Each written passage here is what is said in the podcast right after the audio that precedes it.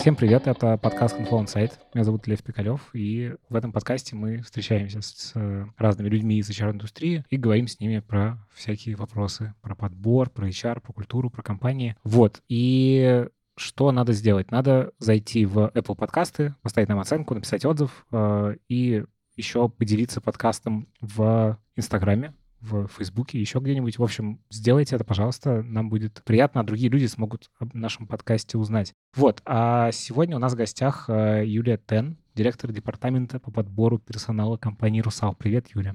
Привет, Лев. А, спасибо большое, что пришла и что мы столько раз переносили, и наконец-то да. мы, в общем, встретились. Давай, я обычно начинаю в целом с какого-то, ну, просто такого знакомства, чтобы немножечко узнать о человеке, который на какой-то там должности. Вот, расскажи про себя, как ты вообще попала в HR, как так получилось. Как я попала в HR? Я, будучи студенткой четвертого курса, училась я на психологическом, первое образование мое психологическое. Я попала на практику в рекрутинговое агентство, так я попала, собственно, в рекрутмент. Попала на самую начальную, самую первую позицию, ассистентскую, ресерчерскую. Работав несколько лет в агентстве, доросла до тим-лидера и дальше уже ушла на сторону клиента. Работала в небольшой компании на должности HR-генералиста, но преимущественно отвечала всегда за подбор. А далее пришла в «Русал». В «Русале» я работаю уже девятый год.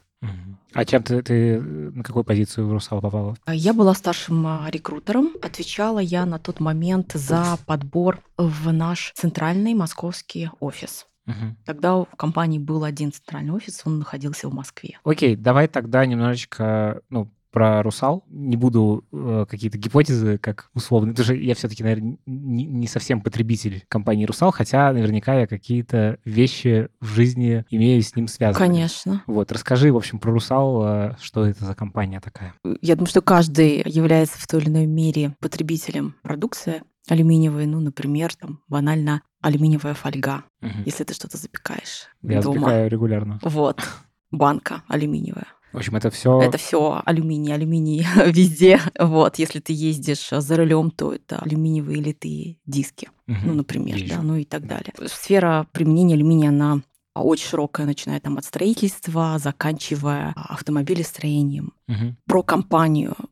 Компания «Русал» является одним из лидеров мировых лидеров в сфере производства алюминия, алюминиевых сплавов. Компания полного цикла, то есть у нас собственная ресурсная база. Да, что это значит? Да, что это? Это у «Русала» собственные рудники по добыче боксита и производству глинозема, глиноземное производство. Это основное сырье для производства непосредственно уже алюминия. Угу. У нас свои литейные комплексы, в основном в Сибири, собственные а, неокоразработки. Что такое? Это огромные R&D-центры, проектные институты на территории России. А, то есть мы сами занимаемся разработкой новой продукции, например, там новых сплавов. Сами проектируем, например, производство каких-то новых алюминиевых заводов. Угу. Сами их строим непосредственно. Но своя это как бы ваши заводы база. или это... Нет, это, это наши а, заводы, угу. да, да, да, да. Собственная бытовая структура, собственный маркетинг, э, так, продажи и так далее. Скажи,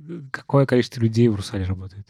Более 60 тысяч человек. 60 тысяч? Да, более 60 тысяч человек. У компании 43 предприятия, два офиса, центральных в Москве и второй в Красноярске. Супер, вообще, конечно, звучит мощно. И ты руководишь? Ну... Я отвечаю за подбор, Вез... за комплектацию, Весь? за методологию всего процесса угу. в компании, как мы подбираем, кого мы подбираем, с помощью каких инструментов, в каких регионах. Можешь как-то кратко структуру описать, как вообще устроена вот эта вся махина огромная? Да, если говорить про структуру сала, то это дивизионы. Это несколько дивизионов, каждый из которых отвечает а, за свой продукт либо за свой бизнес-процесс. Что является продуктом в этом случае? Это глинозем. А, ну то есть вот... Это, да, мы говорим там про именно непосредственно продуктовую линейку. То есть uh-huh. у нас есть э, глиноземный дивизион, который отвечает за добычу боксита и производство глинозема угу. за сырьевую, соответственно, базу. У нас есть алюминиевый дивизион, это непосредственно управление всеми литейными предприятиями на территории России и там еще пару активов зарубежных. Это дивизион Downstream. А что значит? это действительно новый э, дивизион в компании. Туда мы объединили, ну, скажем так, все продукты более ориентированы на конечного потребителя. То есть это как раз-таки литые колесные диски, это uh-huh. фольга. То есть это такой как бы B2C уже. Да. Ого. Вот. Это непосредственно дивизион Downstream. Помимо этого есть дивизионы, отвечающие за логистику, отвечающие за бытовые всю структуру, угу. за маркетинг, за R&D как раз-таки направление, это тоже там вместе. Вот. IT есть у вас? IT, да. И IT, HR, юристы, мы еще все стандартные функции, наверное, для компаний, они объединены в так называемые корпоративные функции. Угу. То есть это то, что обеспечивает хорошую работу, работу. всему по да, сути, то есть да, такой да, управляющий да, офис. Да. Во главе каждого из этих дивизионов либо корпоративных функций стоит свой директор, угу. который подчиняется генеральному директору компании. А, то есть нас интересно, кстати, что ну там сколько получается уровней? А, ну вот. Э, Если мы берем, у нас есть президент компании, угу. генеральный директор и дальше уже директора, директора по направлениям, да, угу. либо дивизионов. Супер интересно все это звучит. Значит, 60 тысяч человек. Э... Включая, э, ну да, если мы говорим про, про общую численность, более 60 тысяч человек, включая наши международные угу. активы, потому что у нас активы также, например, в Африке, да. Сюрприз. Да, в Африке мы одни из крупнейших работодателей в Африке. Это а, как раз-таки месторождения бокситовые рудники и производство глинозема. Это Гвинея, Ямайка, Гаяна. Так, а скажи, наймом там ты тоже занимаешься? А, я руковожу этим процессом с точки зрения именно методологии. Там несколько лет назад одна из моих должностей была как раз-таки связана с непосредственным персоналом на африканские активы. А, не локального, конечно же, персонала, а именно ключевых специалистов, которых угу. мы искали по всему миру, по всей стране и направляли непосредственно для работы на какие-то ключевые должности там на уровне директоров по направлению. Угу. На там, тоже активы. там тоже свои дивизионы. Или это отдельно вынесено как-то? Это э, предприятие, которое входит в глиноземный дивизион. А, то есть это все все равно это все объединено. Это, да, да, угу. да. Блин, это супер интересно. Когда буду спрашивать тебя про найм, я тебя, конечно же, поспрашиваю про найм там. Это конечно. Супер интересная история. Хорошо, значит, расскажи, наверное, тогда про то, как у вас HR устроен в компании угу. вообще. И да, чтобы понимать, вот эта часть, которая корпоративная, это о каком количестве человек речь? То есть вот какого размера эта часть компании? Которая, ну, э, там, то, что я сказал, IT, HR, юристы, это вот этот офис, это сколько примерно людей? Ну, смотри, у нас э, управляющая компания, две управляющих сейчас компании в Москве и в Красноярске, общая uh-huh. численность тысячи человек, uh-huh. тысячи человек. Соответственно, туда входят э, все корпоративные функции, все там должности, все уровни должностей, плюс управление этих дивизионов. Значит, да, про HR. Э, как у вас устроен HR? Э, сколько там людей и вообще угу. ну, в целом, как он выстроен? Значит, если про структуру Русала в, HR-направлении, она как раз-таки не так давно у нас видоизменилась, потому что новые вызовы, а, новые задачи, а, амбициозные и в целом новая стратегия развития компании, она подразумевает изменение, ну, в первую очередь, HR-подразделения. А на сегодняшний день у нас достаточно классически, мне кажется, выглядит HR, а напрямую под HR-директором директора по направлениям от рекрутмента до обучения, развития и компенсации льгот. Это отдельный департамент, в главе стоит директор этого направления, который напрямую подчиняется HR-директору. Кто-то базируется в Москве, кто-то в Красноярске. Это, по сути, такие центры экспертиз, которые отвечают за методологию вот вышеназванных процессов на всю компанию. Угу. А они как бы изолированы, ну, то есть какие-то вот эти направления, они в одном городе, другие в другом, или они как-то смешаны, в смысле, что это общий офис такой? Из... Это общий офис, а, просто дело в том, что так как у нас сейчас а, два центральных офиса компании в Москве и в Красноярске, угу. мы начали большой а, проект в прошлом году по релокации части функций, в том числе угу. там это коснулось немного HR, и те, например, направления, которые ну, достаточно много работают с регионами, там было логично угу. релацировать в Красноярск, например. Угу. Вот. Но это никак не влияет там, на общую производительность, эффективность, потому что мне кажется, что там, тем более в рамках а, такой пусковидной реальности, и Мгм. мы Да, мы практически ещё все работаем. Поговорим про это. Да. Интересно. Хорошо, давай тогда, наверное, про, ну вот, про твой департамент, про департамент подбора, э, как он выстроен вообще, э, как это... Я так понимаю, что у вас объем найма гигантский, ну, судя по тому, что у вас так много, и, ну, в общем, расскажи, как подбор устроен, сколько там... У меня в команде 4 человека.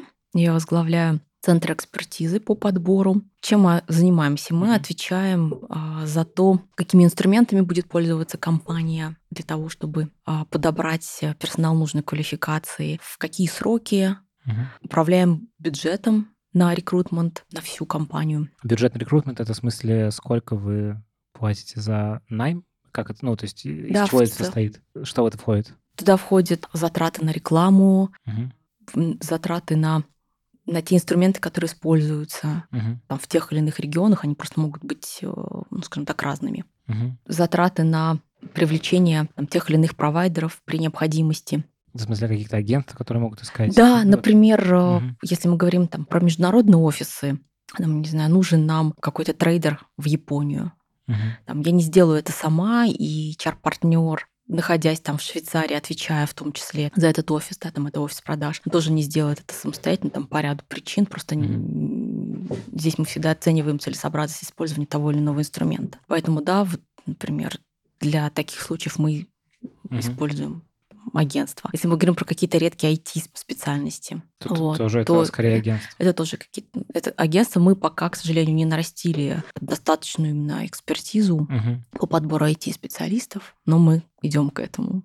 А у вас есть понятие массовый найм, не массовый найм? Ну, то есть внутри же деление какое-то. Да, Вот есть. Что это за э, специальности? Что такое в вашем случае массовый найм, что такое не массовый? Мгм. Что за люди? Про массовый, не массовый. К массовому найму мы относим рабочие специальности. Это все специальности, относящиеся непосредственно Ну, к производству. производству. Мгм. Да, это все начиная там от стажера, Мгм. например, на основное производство, заканчивая каким-то подсобным рабочим или грузчиком. Мгм.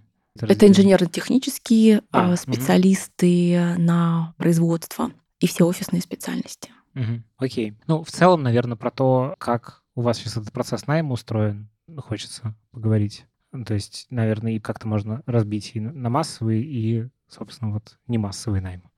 А, Здесь очень сильно влияет а, именно регион, в котором осуществляется подбор. Не так много, может быть, в самом городе возможностей для... То есть людей там не так много, людей, ко- которые могут... Да, быть. в таком городе мы очень много работаем а, с локальными вузами, с узами. Ну, помимо того, что у РУСАЛ достаточно большое количество профильных программ, вот, когда, например, вуз готовит под наши потребности определенных специалистов, которые потом будут работать у нас на производстве. А СУЗы, да. это в смысле средняя, средняя специальность?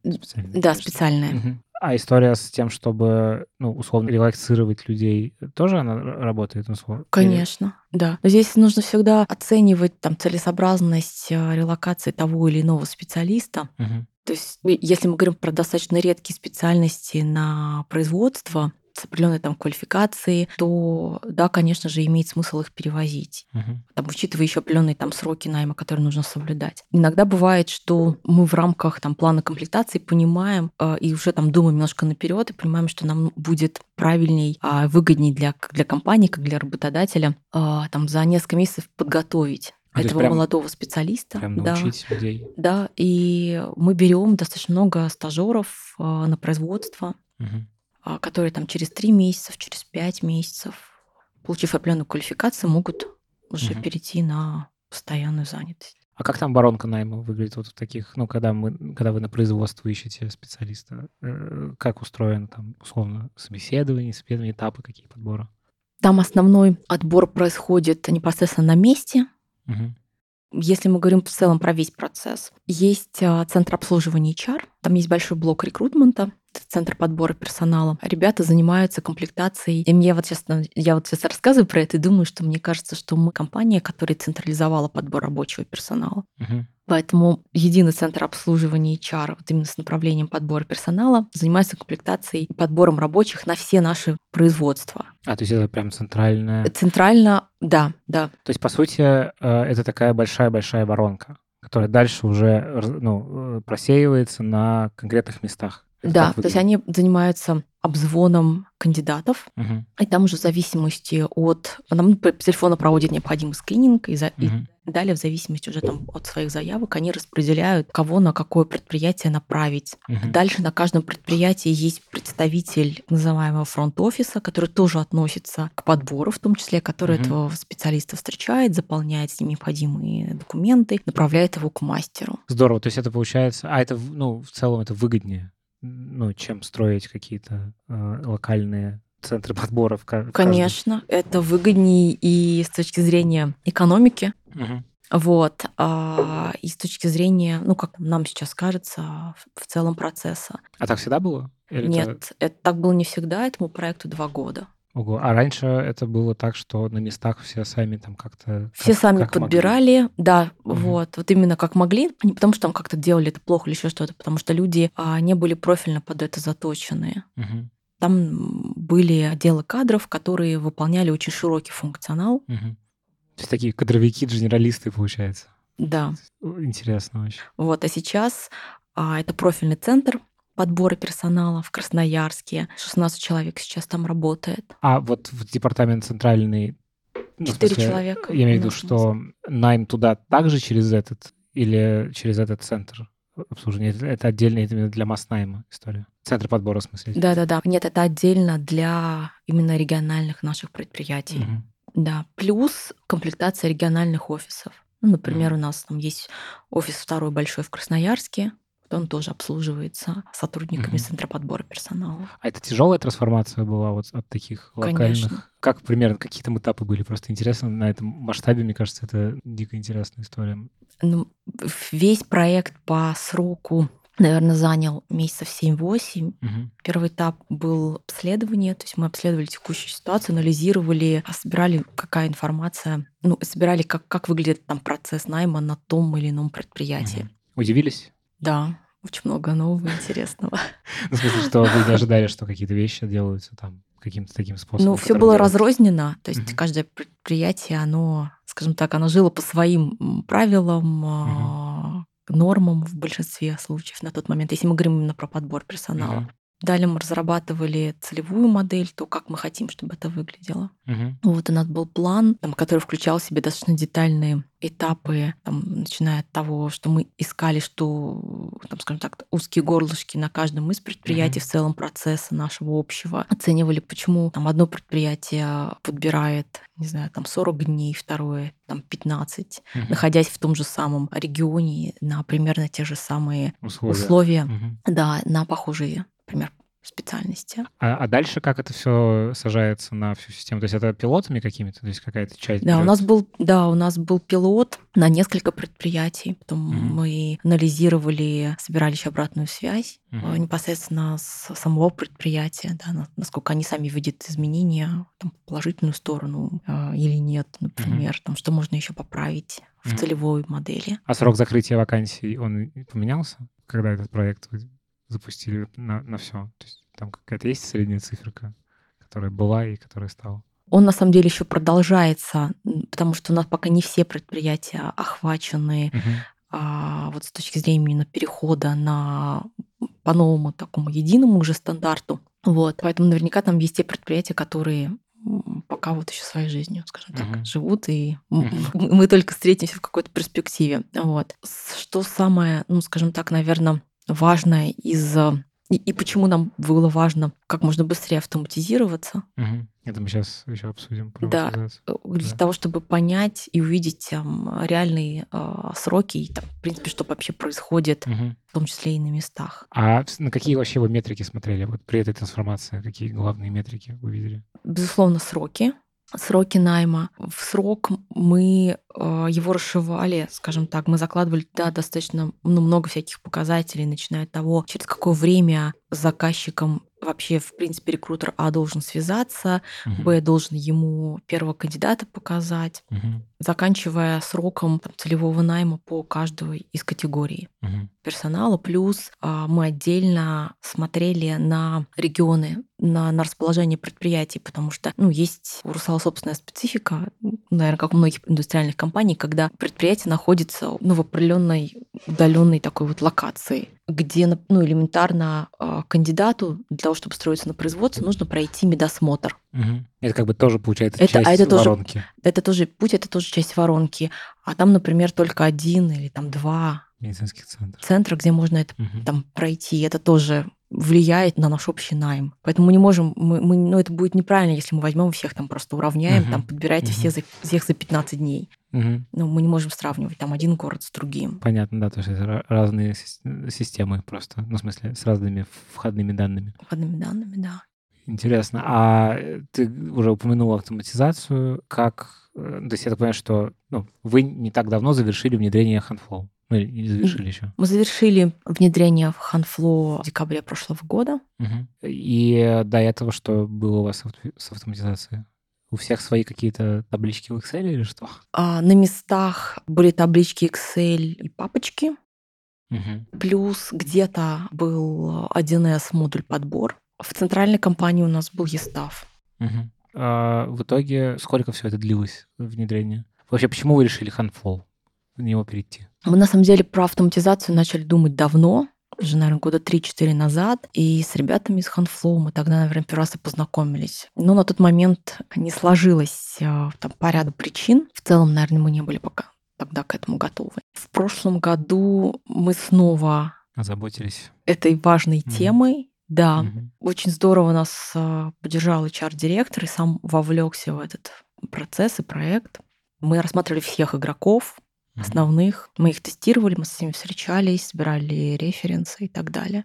Почему HandFlow? Я, наверное, скажу, что первое, понравился продукт именно в коробочной версии. Он отвечал основным пунктам, там, важным для компании. Uh-huh. Это первое. Второе, понравилось отношение ребят и в целом клиенту, к своему продукту, готовность там, слышать клиента, и предлагать какие-то варианты. Ну, например, что действительно очень так подкупило. Там ребята все время были на связи, и им было важно например, понять, почему нас интересует та или иная функция, что реально мы хотим увидеть, какие данные, там, угу. для чего они нам нужны и так далее. То по сути, погружались в ваш, э, ну, ваш очень такой су- непростой, да, непростой бизнес-процесс. Угу. И предлагали какие-то варианты, как это еще можно посмотреть в системе, да, то есть, например, мне казалось, что хотелось видеть определенного уровня там отчеты, и у меня было представление, как это должно там быть. Созвонившись с ребятами, посмотрев какие еще могут быть варианты, стало понятно, что, в принципе, все эти данные, они и так ну, их можно видеть. Ну, например, время нахождения кандидата на этапе воронки. Угу. Это может быть в другом формате, но система это дает увидеть. Угу. Поэтому неким таким отношением, глубоким погружением в потребности клиента это понравилось. Угу. Как с технической точки зрения, ну, продукт качественный. Угу. Потому что это тоже было важно. У нас была такая непростая интеграция еще с нашими корпоративными системами uh-huh. раз, разными, да, например, там согласование заявок на подбор, передача э, структуры, uh-huh. ну и так далее. Вот, поэтому здесь тоже было важно, и коллеги, например, из нашего IT-подразделения делали еще отдельных несколько упражнений, тестировали, как это все будет uh-huh. передаваться, ложиться и так далее. И как это в итоге легло на всю компанию? Ну, то есть легко ли этот переход вот у людей состоялся, или это тоже такой тяжелый процесс? Нет, а мы заказчиков пока еще не подключали, угу. к системе. Мы планируем это делать в ближайшее время. Сейчас делаем как раз-таки пилот, подключаем несколько заказчиков. То есть, да, э, это э, тоже такая к этому надо тоже готовить и заказчиков, угу. обучать и так далее. А сейчас, а получается, сами... как бы, ну, история с заказчиками, она идет через внутреннюю какую-то, ну, уже ту систему, в которой все это происходило до этого. Я правильно понимаю? А да, дальше уже у нас Flow все происходит. Да, у нас следующим образом сейчас все это выглядит. У нас на внутреннем корпоративном портале Русала где сосредоточены разные заявки. Есть заявка в том числе на подбор, как отдельный сервис. Угу. Заказчик эту систему знает, он в ней работает, в ней же видит свою структуру своих сотрудников, там же заполняет заявку на подбор. Там она проходит свое согласование, и уже в согласованном виде она автоматически появляется в HandFlow. Угу. А базу э, кандидатов вы как-то переносили из Конечно. этих вот табличек? Мы все переносили. Да, э, здорово, что мы все смогли перенести, все накопленное долгими, да-да-да. Да, это несколько баз, вот, э, разного формата, Отдельно у нас было согласование карты именно переноса этих баз. Это там тоже порядка двух недель, наверное. Угу. Здорово. Звучит интересно все это, конечно. А расскажи э, немножечко, наверное, ну, чуть-чуть назад, потому что ты говорила вот про международные проекты, там, про Африку, в частности, про Ямайку ты говорила. Да, на Ямайке у нас тоже есть актив. А, Да. а как это устроено? То есть э, как устроен такой найм? То есть там на местах э, рекрутеры какие-то есть местные? Или как? Или тоже через Мгм. этот центр подбора? Нет, у нас есть отдельный сотрудник, рекрутер, да, в, ком- в команде. а, в Москве он работает, который а, отвечает за комплектацию именно африканских активов глиноземного дивизиона. Мгм. А, А там тоже, ну, какая-то интеграция в какие-то... Он тоже работает с нами в Ханфлоу. Я имею в виду... Нет, я имею в виду, что интеграция с вузами, с какими-то учебными заведениями. Да, То конечно. есть это также вы заходите вот на этом уровне в тех странах. Более того, это такие двусторонние Мгм. программы и взаимоотношения. То есть есть еще ряд а, программ, когда локальная молодежь приглашается сюда, Мгм. в Россию, да, там пройдя энное количество этапов, проходит здесь обучение, Мгм. получает стипендию от Русала. А наоборот тоже есть, что из России люди туда приезжают работать? Или как это устроено? Работать или учиться? Учиться нет. Учиться нет, Нет, а сейчас работать... таких программ нет. А работать, э, да, да. Все, если говорить о том, как выглядит подбор там на месте, рабочие специальности — это местный персонал. Мгм. И, э, ну, например, если мы возьмем Гвинею, то Русал — это один из основных работодателей Страны. страны, да, республики. Если мы говорим про э, руководящий состав, там, ну, их может быть порядка, например, 50, там, 40-50 человек на Мгм. предприятии, то это специалисты, которых непосредственно мы направили из, э, из России, из э, стран СНГ, там, со всего мира мы могли кого-то там на- найти. Мгм. Вот, и туда направить на А как работу. с языком? Ну, то есть там же... Есть требования, это франкоговорящая Гвинея, ну, если мы говорим про Мгм. Гвинею, например. А, Есть требования по владению французским языком. Блин, вообще звучит как магия. А это... Ну да, да, механик с французским это сложно. Мгм. А ка- как вы таких людей находите? Ну, в смысле, это же действительно звучит как немножечко узкое поле для поиска. Это очень узкое поле для поиска, это действительно так, потому что мне кажется, что мы уже знаем всех HR с французским языком, а, финансистов с французским, Мгм. логистов с французским, коммерсантов и так далее, да. Вот. Этим и цена нашей базы внутренняя за, Мгм. за многие годы накопленная, потому что там сотрудник, ну, кандидат, он, например, там, на сегодняшний день не готов переехать в Гвинею, там, сам или с семьей, но он нам подходит. Понятное дело, что мы будем с ним обязательно на связи, через какое-то время он может быть готов А поехать. вы тоже переводите? То Да. есть Это такая программа. А как это устроено? То есть... э, сотрудник э, может привести свою семью, да, непосредственно для работы в Гвинее. Компания оплачивает э, переезд, прохождение медосмотра, Там история с жильем. Вот предоставляет жилье. Там отдельно есть, ну, если мы говорим про Гвинею, это отдельный поселок, Где живут? где живет руководство, Мгм. ключевые специалисты. Да.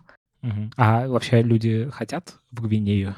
Какие, ну, как настроение какое, когда вы звоните и предлагаете ты знаешь, такое? по-разному. Сейчас уже никто не удивляется, вот. И, но я там вспоминаю несколько лет назад, да, это было еще так все-таки удивительно. Мгм. И, конечно же, человеку, который владеет а, французским языком, а, ему, наверное, больше хочется переехать в Канаду либо в Бельгию. Ну вот мы больше Мгм. сталкивались с такими. Я сама, когда работала, например, по этим проектам, больше сталкивалась с такими утверждениями. Но в то же время удавалось заинтересовать и работой в Африке. Мгм. Блин, это вау, конечно. Такой... Но это очень классный опыт Мгм. для специалиста. А какой объем, ну, вот этих специалистов? То есть сколько таких специалистов э, так релацируется? Тут просто порядок интересно. Ну, э, их не очень много, потому что это в основном ключевые специалисты, и у них там двухлетние контракты, которые Мгм. можно через два года еще раз Продлить. продлить. Мгм. Да. Но в среднем, в зависимости еще от проектов, в год это может быть порядка а, от 30 до 50 человек. Все равно, ну, кажется, такой... А, вы- а вы как на них находите? Это какой-то сорсинг э, очень хитрый. Это наша внутренняя база, это рекомендации, Мгм. разные комьюнити, Мгм. начиная там от комьюнити с вузами. В целом такое более неформальная история, то есть не система какая-то. Да, а Да-да-да. Просто что, э, чтобы студенты понимали, что в общем, такие возможности есть, и ВУЗ такое предоставлял в виде изучения языка. Потому все-таки французский, мне кажется, не очень Он не очень язык. распространен, да. да. Как э, выяснилось, кстати, что, например, э, в Белоруссии много специалистов с французским. Это было mm. таким открытием. Mm-hmm. Мы э, там ранее, у нас было достаточно много оттуда кандидатов, mm-hmm. очень классных. Скажи, пожалуйста, вот э, как вам сейчас, э, ну, с учетом того, что у вас довольно большая часть это IT-департамент, как вам нанимается IT сейчас? Ну, то есть как вы конкурируете с э, именно IT-корпорациями, IT-компаниями? Насколько это тяжело? Тяжело. А, э, можешь развернуть?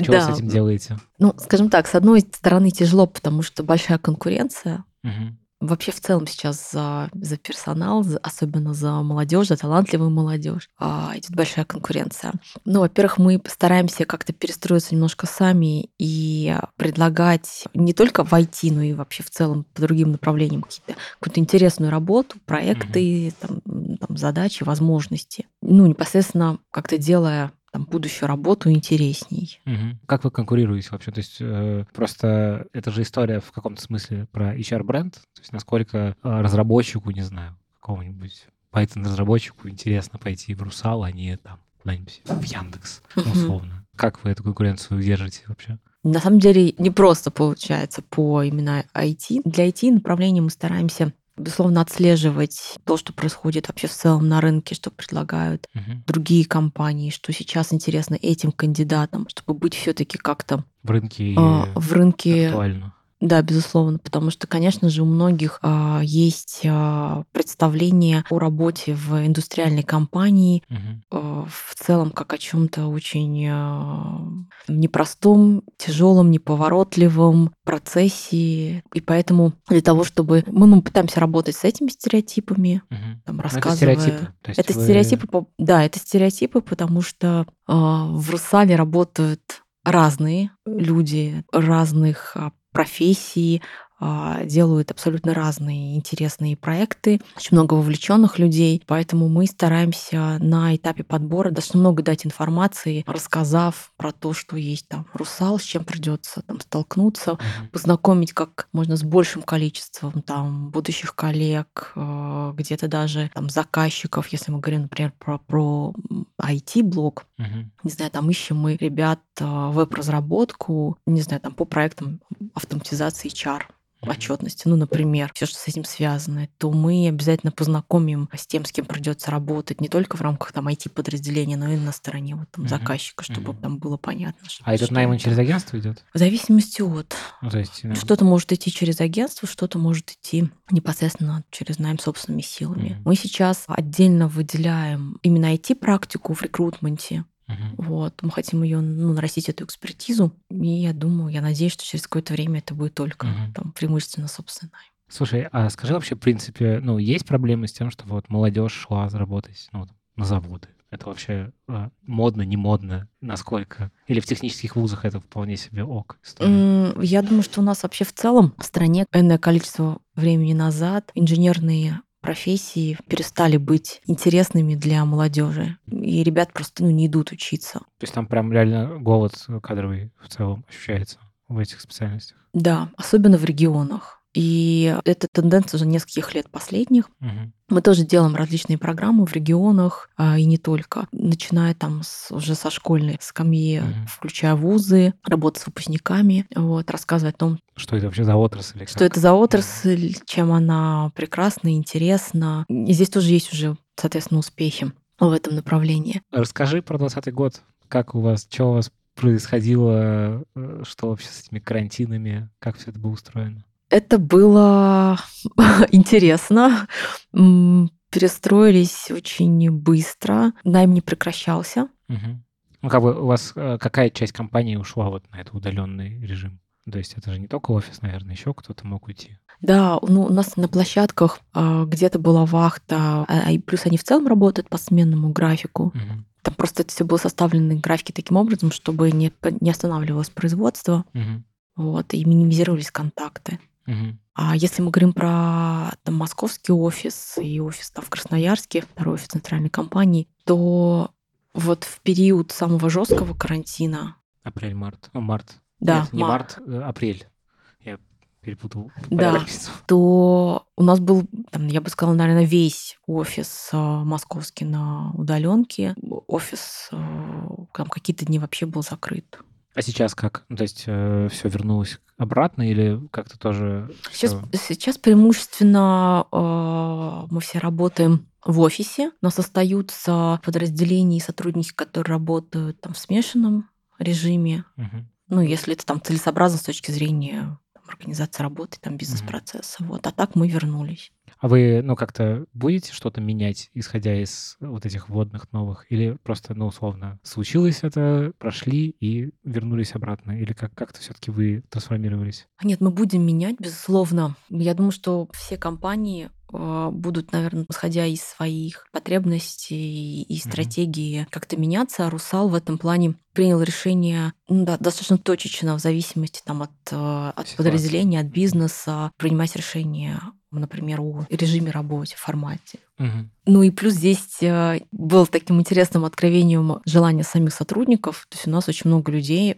прям очень, прям очень быстро хотели вернуться обратно в Мгм. офис. Мгм. Даже включая категорию сотрудников в возрасте 60 У нас просто есть такие Мгм. сотрудники, и до последнего были эти распоряжения. В общем, неудобно это оказалось для многих людей. Да. Работать удаленно. Это понятно довольно. Окей, Юль, спасибо тебе большое. Это был подкаст Handful Insight. Слушайте на всех подкаст-площадках и ставьте нам оценки, отзывы, пишите. Спасибо тебе большое. Спасибо тебе. Пока. Пока.